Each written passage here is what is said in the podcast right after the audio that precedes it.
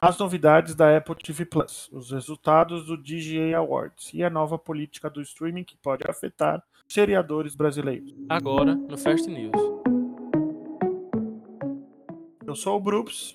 E eu sou o Pedro, e está começando agora o Fast News, o podcast de notícias do mundo das séries do bancodeséries.com.br, com um pouquinho de atraso, porque nós também somos filhos de Deus e também estávamos aproveitando o carnaval. É isso, tem tudo. Temos plantão, temos caso da semana, então vamos lá. Infelizmente, o plantão Fast News não é nessa aí, mas estamos aqui para trazer os resultados das categorias de séries da 76ª edição do DGA Awards, que é o prêmio do Sindicato de Diretores dos Estados Unidos, realizado no último sábado. Para começar, nós vamos falar de alguns, né? Então, Sarah Adina Smith venceu por Lessons in Chemistry, que eu amo essa série, inclusive. Ela venceu pelo episódio 2, Her and Him, é, na categoria Melhor Direção em Minissérie. Christopher Storr, o criador de The Bear, venceu a categoria de Melhor Direção em Série de Comédia pelo icônico episódio 6 da segunda temporada. Fishes é o episódio caótico natalino. E para fechar, nós tivemos Peter Poor de The Last of Us vencendo na categoria de melhor direção em série de drama. Ele foi reconhecido por seu trabalho no episódio Long Long Time, que conta a história de amor entre os personagens Bill e Frank. E aí fica a dúvida, né? Quem é que não chorou? Porque eu confesso que me emocionei bastante na construção de personagem ali daquele episódio e em todo o processo de direção. Merecidíssimo, os três, inclusive. As três premiações que nós comentamos aqui. É, Lessons in Chemistry. Foi uma minissérie que me surpreendeu ano passado. Tem bastante de tudo que aconteceu. E esse de The Last of Us é um episódio muito triste, mas assim, muito necessário. Então, é, prêmios merecidíssimos. E é, vamos agora ao caso da semana. Estamos em clima de carnaval e a segunda atração do nosso bloquinho é o caso da semana. Só que dessa vez, o caso em destaque não ajuda em nada na folia, que deve afetar o bolso de nossos seriadores de alguma forma. Depois da Netflix, os streamers agora resolveram pegar pesado e evitar o compartilhamento de conta entre seus usuários. E agora estamos falando dele, o maravilhoso mundo da Disney. E recentemente, os usuários estadunidenses do Hulu receberam um e-mail que traz novas mudanças nos termos de uso do streaming e que deixa bem claro que novos usuários a partir do último dia 25 de janeiro e usuários antigos a partir do dia 24 de março não poderão compartilhar seus dados de acesso com usuários fora de suas residências. A notícia que causou polêmica nos Estados Unidos já dá um indício de que esse deve ser o próximo passo do braço sul-americano da gigante do streaming, que é o Star Plus, que traz os conteúdos do grupo Disney para o Brasil e outros países da América Latina.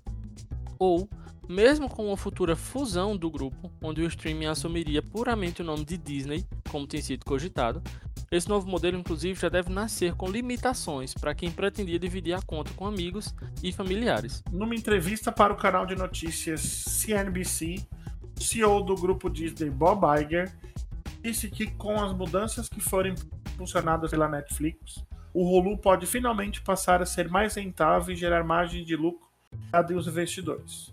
O administrador ainda fala sobre as consequências da mudança e aponta que os relatórios financeiros devem refletir as modificações já em 2025, com uma receita mais expressiva.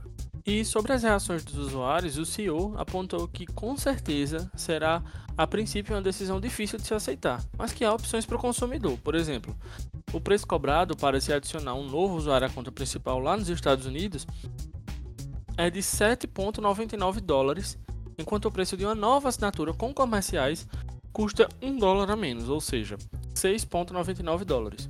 Todo esforço, porém, deve trazer muito mais lucro para a empresa que, assim como outros streamings, tem investido muito em conteúdo, mas ainda não teve resultados que refletem o valor investido. Paramount Plus, HBO Max e outros streams menores ainda não se pronunciaram com relação à política de compartilhamento de contas.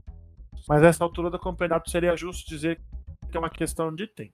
No TikTok, muitos usuários se manifestaram negativamente sobre a mudança e dizem que provavelmente vão cancelar suas assinaturas.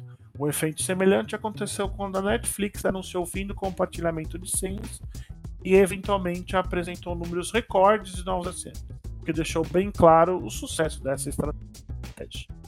E aí fica a dúvida, né? Será que o Hulu consegue o mesmo feito? Será que o streaming tem um catálogo bom o suficiente para manter uma audiência tão fiel assim como o da Todum? E aqui no Brasil, né, nós teríamos usuários tão fiéis ao Star Plus que aceitariam o fim do compartilhamento de suas contas? A minha opinião, particularmente, e aí depois eu quero até ouvir o que você acha, Bruno. Eu acho que o Hulu tem um streaming, um, um, tem produções muito boas. Eu acho que tem, tem coisa de muitíssima qualidade. Mas se a gente for levar em consideração a popularidade é, do streaming aqui no Brasil não tem gente suficiente para manter é, com essa, esse acréscimo de valor.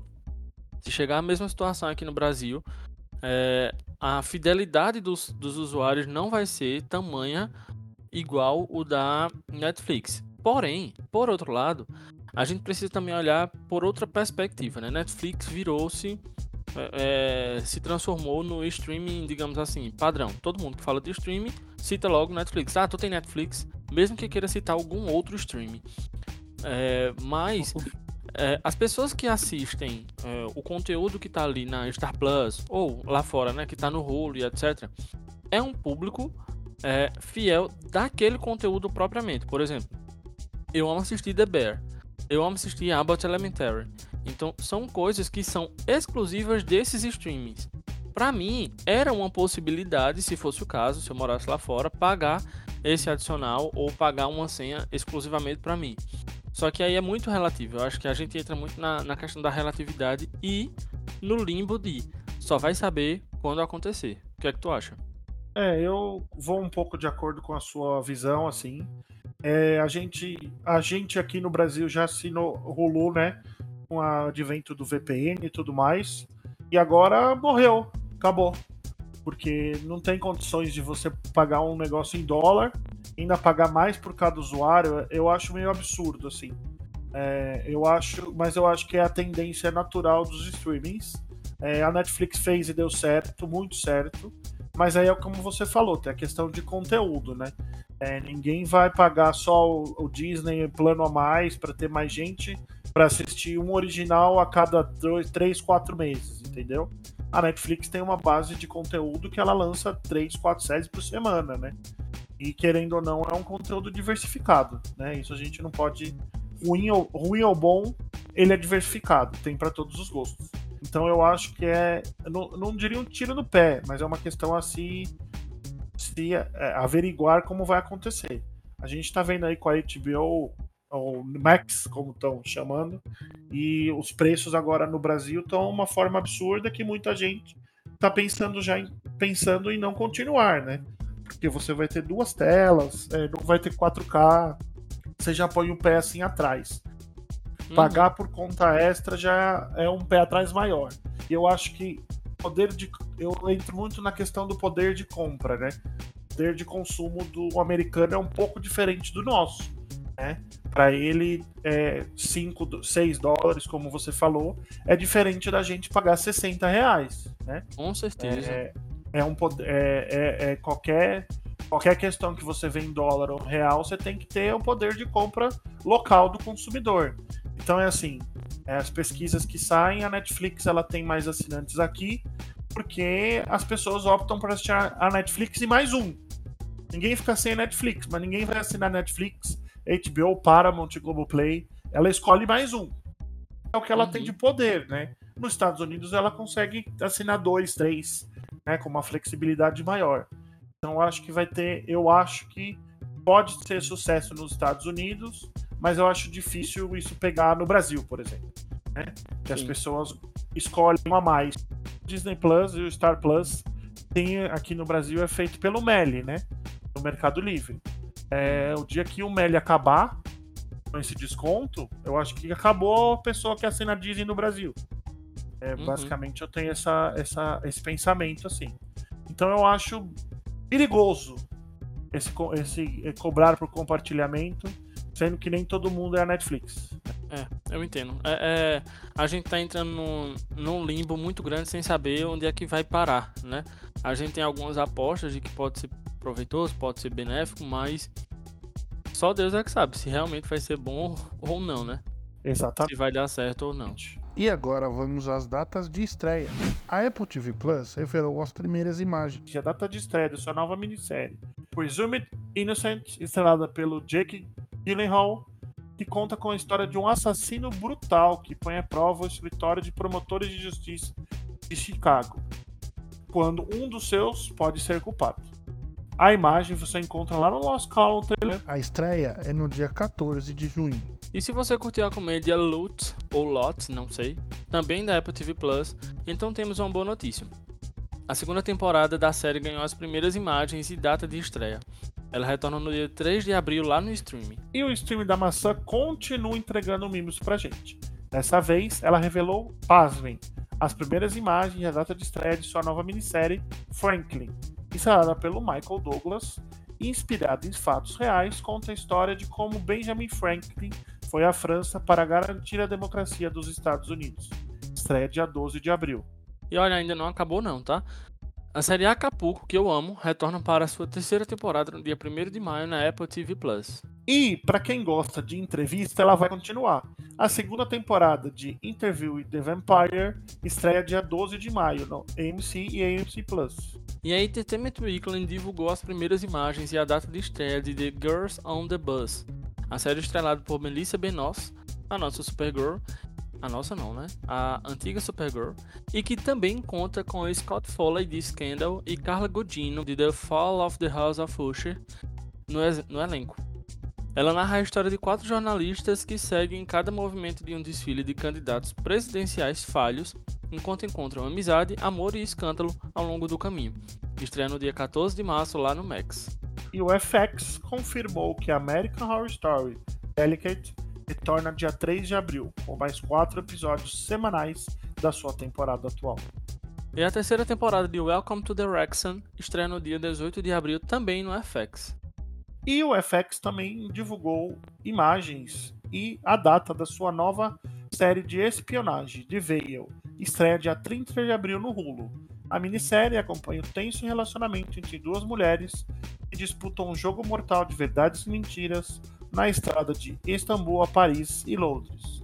Uma delas tem o segredo e a outra tem a missão de revelá-lo antes que milhares de vidas sejam perdidas. Olha, o nosso querido Lawrence Fishburne de Blackish, mas também mais conhecido como Morpheus de Matrix, e Aaron Neal de Modern Family estrelam a nova minissérie do, adivinhe, isso mesmo, do canal FX, que é baseada em fatos. Clipped revisita um infame escândalo em torno dos comentários racistas de um ex-proprietário de um time da NBA que foram expostos através de uma gravação vazada, estreia no dia 4 de junho no Hulu. E a todos os fãs da nossa cozinha favorita, The Bear retorna com a sua nova temporada em julho desse ano. Nosso urso está mais vivo do que nunca. A pergunta permanece: por que dizem que essa série é uma comédia? E agora vamos às renovações e cancelamentos. Essa semana foi uma barbaridade. Tem Fendo Feliz, série da Disney e outros streamings. Por essa você não esperava, exceto se você for uma das seis pessoas que tem essa série na grade. Dreaming Whistle's Back foi renovada pela segunda temporada pela BBC Showtime. E olha, vitória da comunidade LGBTQIAPN+. Depois de ter sido descartado pelo Paramount Plus, o reality Drag Race Brasil foi salvo e ganhará sua segunda temporada pelo All Present Plus.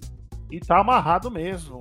The Terror foi renovada pela sua terceira temporada pela AMC. E vamos de mais traição, né? The Traitors foi renovada para sua terceira temporada pelo Peacock. E Animal Control foi renovada para sua terceira temporada na Fox. A segunda estreia dia 6 de março. A série documental do Jason Momoa fez sucesso, viu? Porque On The Road retornará para sua segunda temporada pelo Max. E essa renovação era meio óbvia, né? Mas vamos comemorar igual. Aquele dia das premiações, e de mim e do Pedro, Abbott Elementary ganhará uma quarta temporada pela ABC. Amo. Não sei se fico tão feliz com essa notícia, mas vem aí o Mar de Monstros, porque Percy Jackson and the Olympians foi renovada para sua segunda temporada pelo Disney Plus, e eu fico na dúvida se isso é uma notícia boa ou se isso é uma ameaça. Para quem curte documentários sobre a natureza, esse momento é seu. A Real Bugs Life foi renovada para sua segunda temporada, também pelo Disney Plus. E, já se você gosta de documentários sobre aventura ou apenas está com saudade do eterno Thor, a produção Limitless with Chris Hemsworth, quase que não sai, foi renovada para sua segunda temporada pelo Disney Plus. E o streaming do Rato também garantiu o retorno de Ghostbumps para seu segundo ano. Agora a gente vai falar das séries que foram canceladas, né? Para começar, a série britânica Screw não vai ganhar uma terceira temporada pelo Channel 4. A pergunta que fica é: alguém assistia essa série? E o Paramount Plus fez mais uma vítima. A primeira da semana foi The Chemistry of Dead, que recebeu a facada mortal e morreu após a primeira temporada. E os nossos pêsames se estendem aos fãs de One Night, que só viveu por uma noite mesmo, porque a série não terá uma segunda temporada pelo Paramount Plus. E a montanha do entretenimento está determinada mesmo a virar mesmo um quebra-mola. The Killing Kind também foi de Olavo de Carvalho em sua primeira temporada. Ó, oh, e todo mundo já sabia, mas a confirmação veio depois de quase 4 anos. Rated foi cancelada em sua primeira temporada pela Tudum. A confirmação veio da protagonista, a icônica Sarah Paulson, que respondeu a pergunta de um fã lá no Twitter. É uma vergonha, né? Depois de 4 anos você confirma que foi cancelada. E agora, vamos aos trailers da semana. Tivemos bastante coisa e coisas legais. Vamos lá. A Apple TV entregou muitas novidades essa semana. O primeiro trailer tinha que ser dela também. The, Com The Completely Made Up Adventures of Dick, a comédia da plata plataforma, e teve o seu trailer divulgado. Na história, Dick é o mais famoso, mas menos provável dos ladrões de estrada cujo sucesso é definido principalmente pelo seu charme, carisma e lindos cabelos. Juntamente com sua gangue, ele faz o que pode para escapar das garras do The Chief Take General. Estreia dia 1 de março. E seguindo com a Apple TV Plus, eles lançaram também um trailer oficial de Palm Royale, sua nova série ambientada na Palm Springs dos anos 70. Nela, acompanhamos Maxine Simons, que é um personagem de Kristen Wiig, e seus esforços para garantir seu lugar na mesa mais exclusiva dos Estados Unidos, a alta sociedade de Palm Beach, estreia no dia 20 de março. Também na MTV Plus, o trailer de Manhunt foi divulgado, uma minissérie baseada no livro de James L. Swenson. Manhunt apresenta um trailer de conspiração sobre um dos crimes mais conhecidos da América, mas menos compreendidos da história, o assassinato de Abraham Lincoln, estreia dia 15 de março. E o stream australiano Stan divulgou o trailer da sua nova série Population Eleven, estrelada por Ben Fieldman de Superstore. De acordo com a sinopse, quando Hugo desaparece de uma pequena cidade do interior com apenas 12 moradores, o seu filho Andy Pruden se une à estranha Cassie em uma missão para encontrar o seu pai. A dupla se vê em perigo crescente enquanto investiga os segredos desta pequena cidade onde todos são suspeitos. Estreia no dia 14 de março. Quem também veio com um trailer foi Parish, nova série da AMC, estrelada por Giancarlo Esposito. O drama é uma adaptação da série britânica de 2014, chamado The Driver. Parish é um homem com, bom, com um passado conturbado que abriu mão de sua vida no crime para a vida como um homem de família. Mas quando seu filho é violentamente assassinado, velhos hábitos retornam e é enviado em busca da implacável com intenções morais e consequências perigosas. Estreia dia 30 de março na AMC e no AMC. E a Netflix divulgou o trailer de The Signal, a sua nova minissérie alemã. Nela, um astronauta desaparece misteriosamente durante uma missão e o marido resolve investigar o que aconteceu. Já estreia agora no início do mês, dia 7 de março.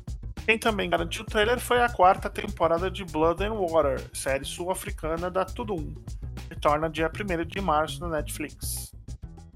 E olha, nós temos Realeza voltando. A terceira e última temporada de Young Royals também ganhou um trailer. Os episódios de 1 a 5 estreiam no dia 11 de março e o episódio final no dia 18 de março. House of Ninjas é a nova série japonesa do streaming já ganhou trailer. A história vai mostrar os ninjas nas sombras do Japão moderno. Estreia já já, no dia 15 de fevereiro. E o Showtime divulgou o teaser de A Gentleman in Moscow, sendo estrelado por Eva McGregor, que é o nosso querido Obi-Wan Kenobi. Após a Revolução Russa, o conde Alexander Rostov, que é o personagem de McGregor, vai da riqueza para a miséria. Um tribunal soviético o expulsa para o sótão de um hotel opulento, onde alheio ao mundo do exterior, ele descobre o verdadeiro valor da amizade, da família e do amor. Será no dia 29 de março.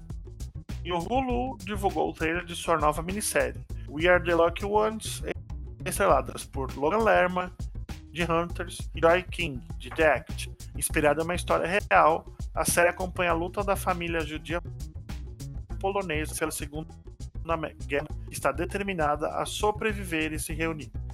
Estreia no fim do mês 28 de março.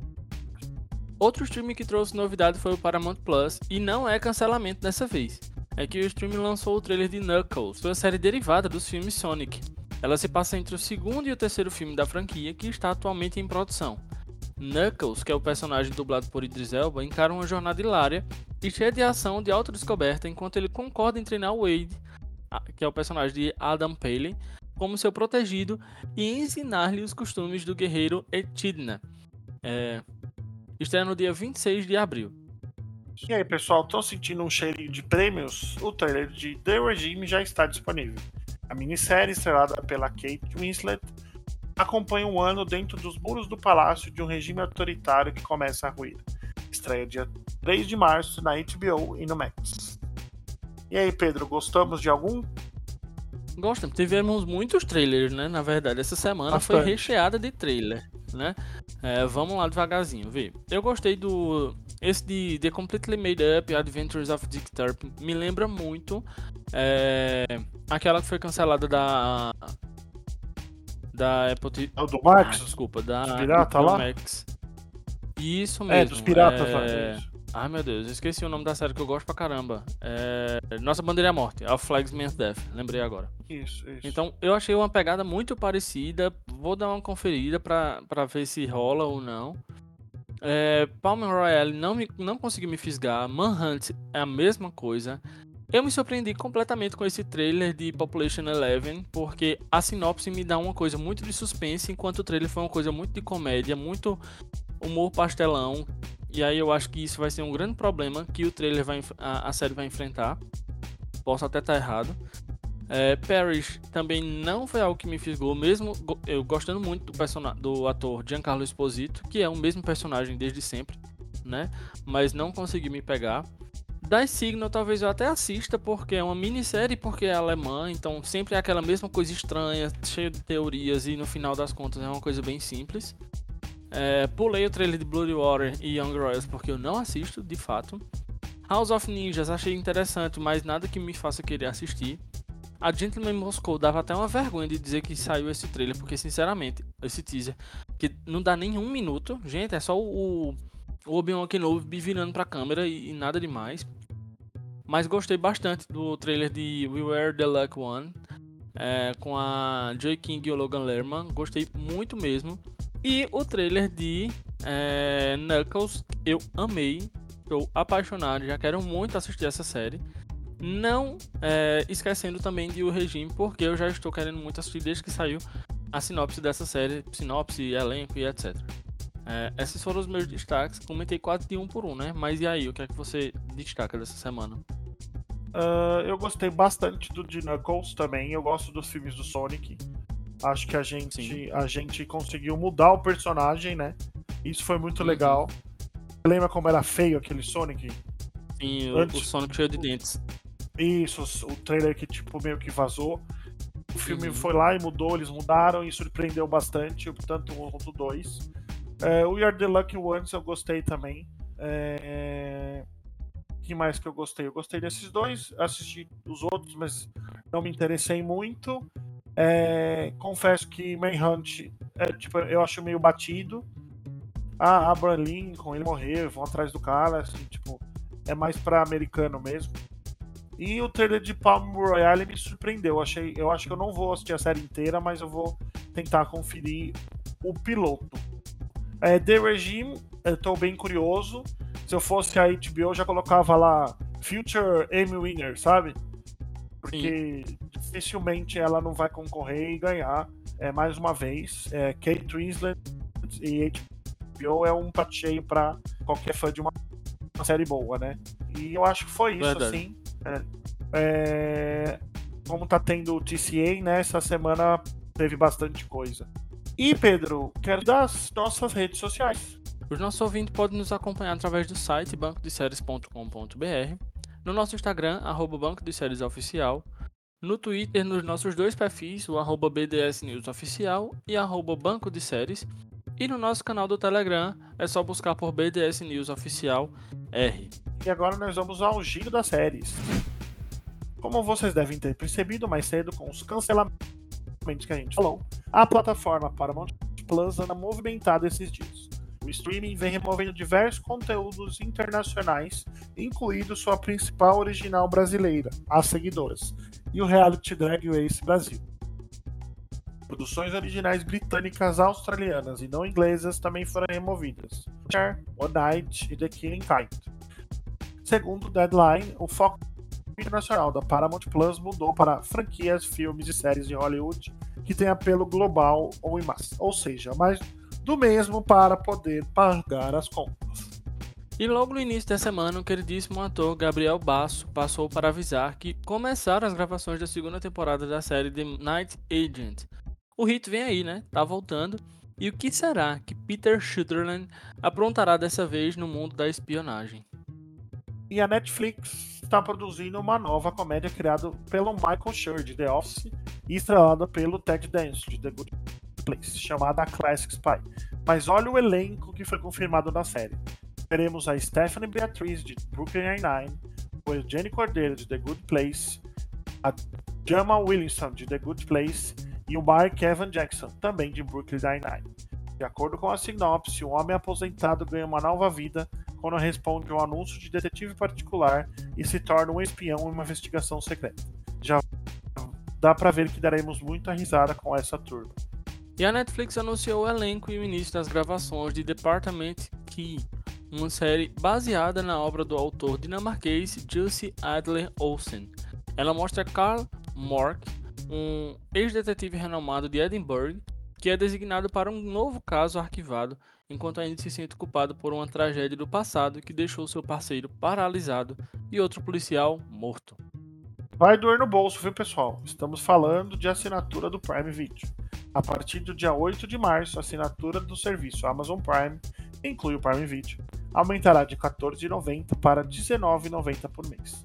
A assinatura anual passará a ser R$ 166,80, equivalente a R$ 13,90 por mês. Mas se você quiser garantir o valor atual por mais um ano, corre para assinar até o dia 7 de março, por 119 reais. E ainda falando no Prime, o streaming encomendou uma nova minissérie de suspense dos mesmos produtores de Fool Me Once. Lazarus é o nome da série e terá Sam Claflin de Daisy Jones and the Six e também de Jogos Vorazes. E também o ator Bill Knight de Living e Alexandra Roach de Killing Eve no elenco. A sinopse diz que a história segue um homem que volta para casa após o suicídio de seu pai e começa a ter experiências perturbadoras que não podem ser explicadas.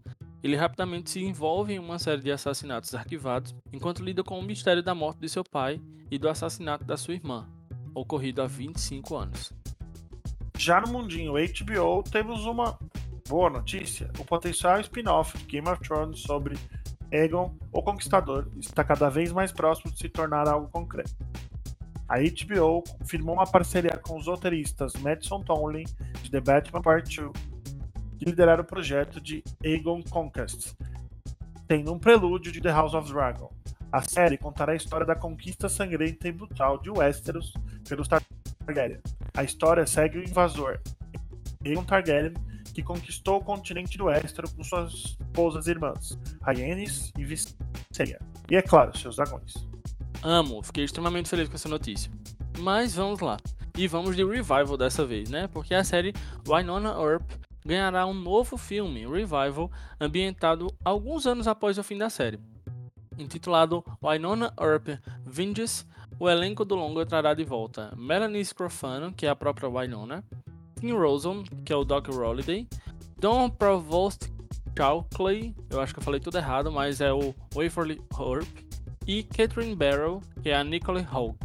O filme deve estrear ainda em 2024 no stream Tubi, que é um stream que eu nunca ouvi falar.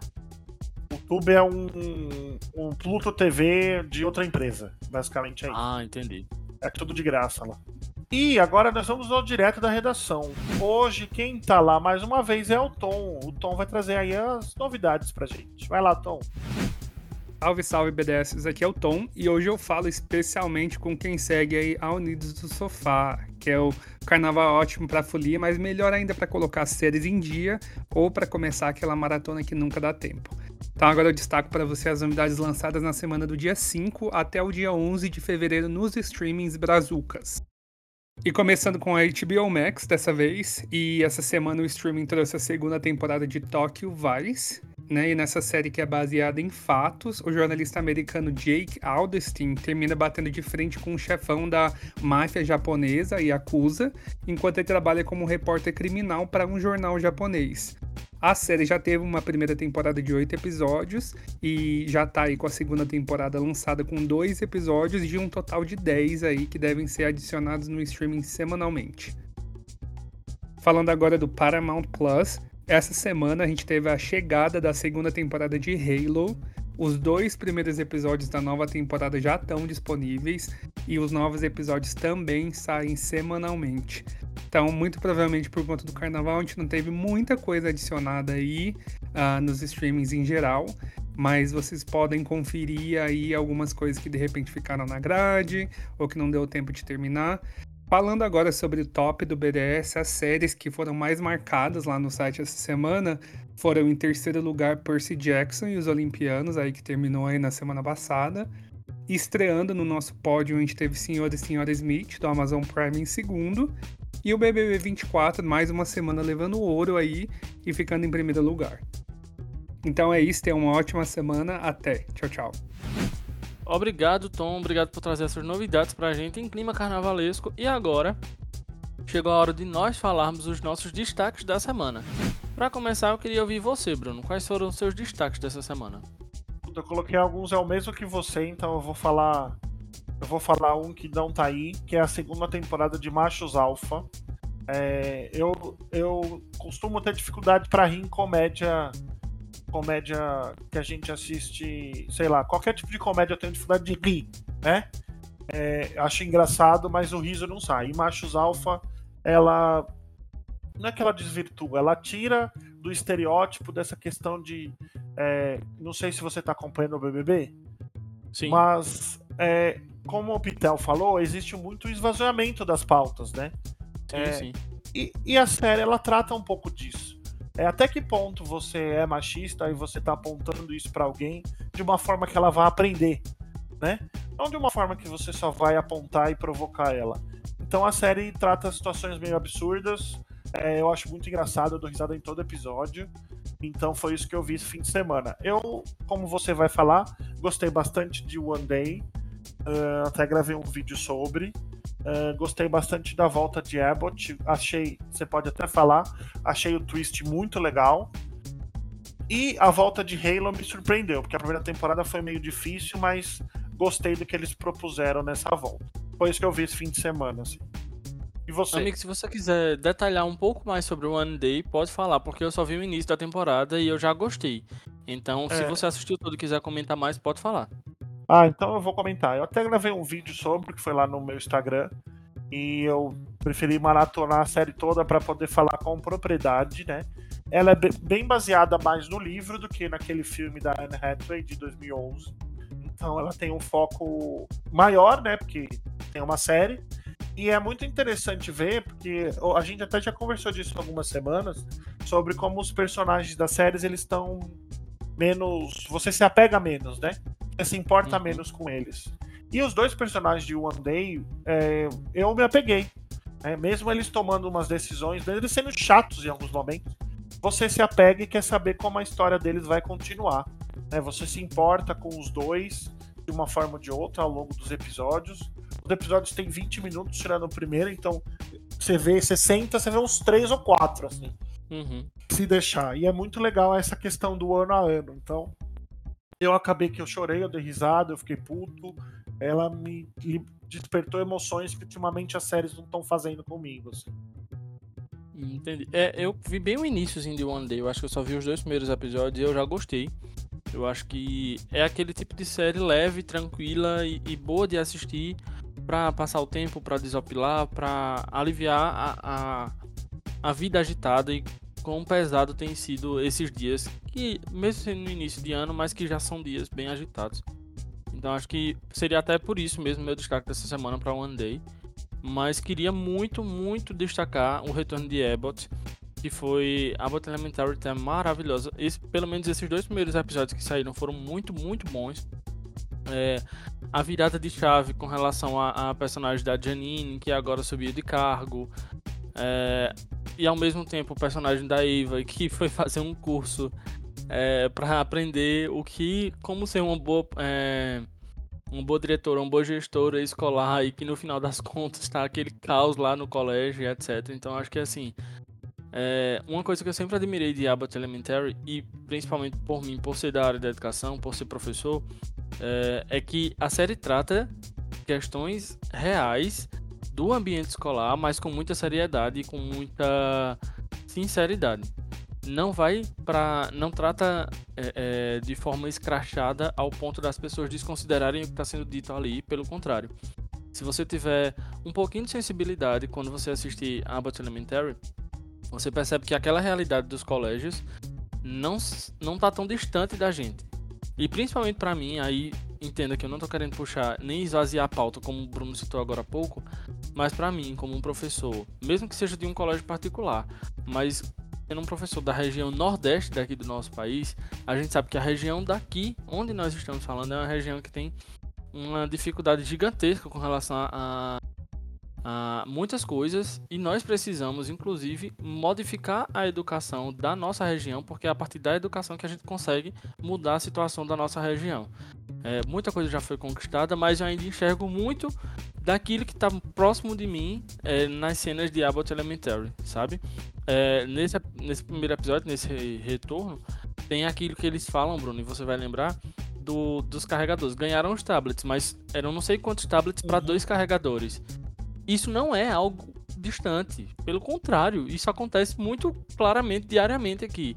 Não só não no colégio que eu trabalho, obviamente, mas eu escuto relatos de outros professores que trabalham comigo na rede pública e que isso acontece. E muito, muito, é rotineiro isso. Então, Abbott voltou, é, talvez ainda mais madura, e eu quero continuar vendo essa série por muito tempo. É, nem que seja reprisando, que ela saiba a hora de parar, mas é, é eu vou continuar vendo porque é algo que me enriquece muito. Queria indicar também o retorno de Halo, que eu gostei bastante. Eu já gostei da primeira temporada, eu achei uma temporada ok, uma temporada boa. E estava ansioso para ver essa segunda, e agora voltou muito bem. Eu quero muito entender o que é que vai acontecer nesses próximos episódios, dado o final daquele segundo, né? Para onde eles estavam indo, o que é que vai acontecer. Eu espero que não fique enrolando, é, mas, enfim, espero que tenha, tenha uma boa temporada.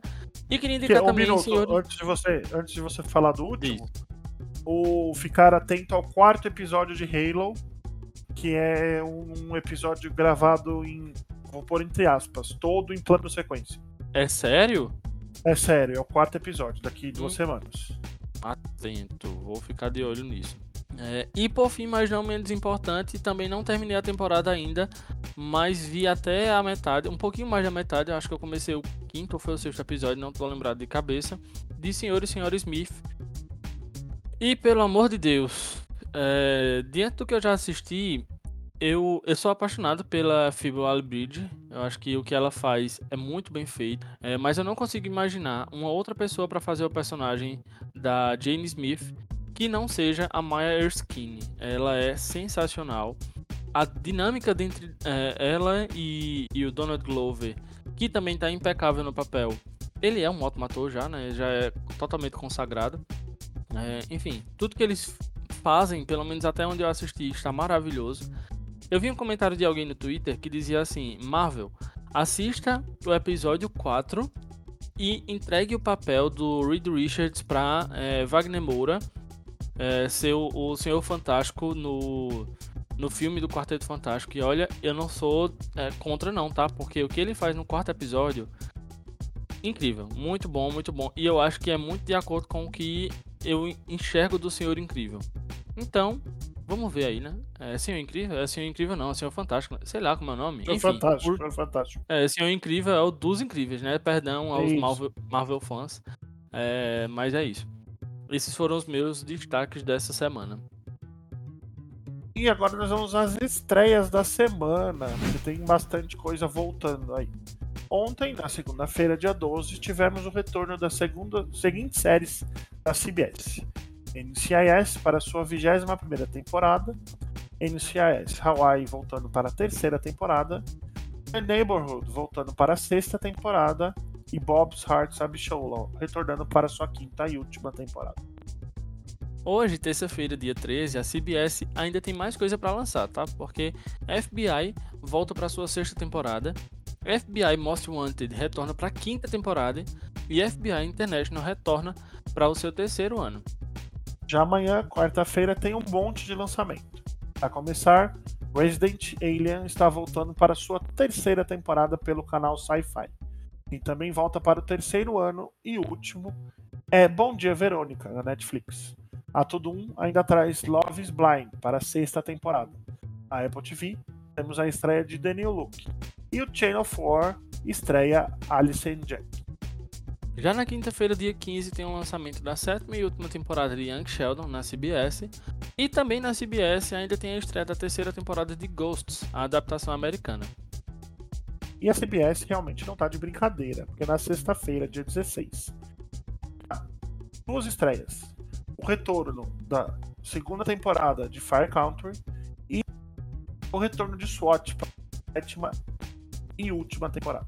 No mesmo dia teremos a estreia de Life and Bet no Hulu.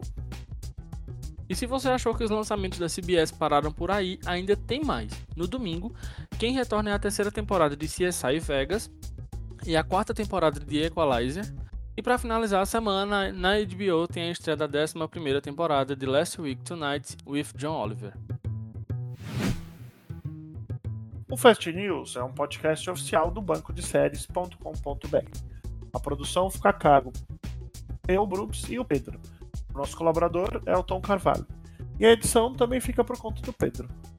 E não deixe de nos seguir no Apple Podcast, Amazon Music, Google Podcasts, Anchor, YouTube e Spotify. E se você estiver nos ouvindo pelo Spotify, não deixe de classificar com 5 estrelas.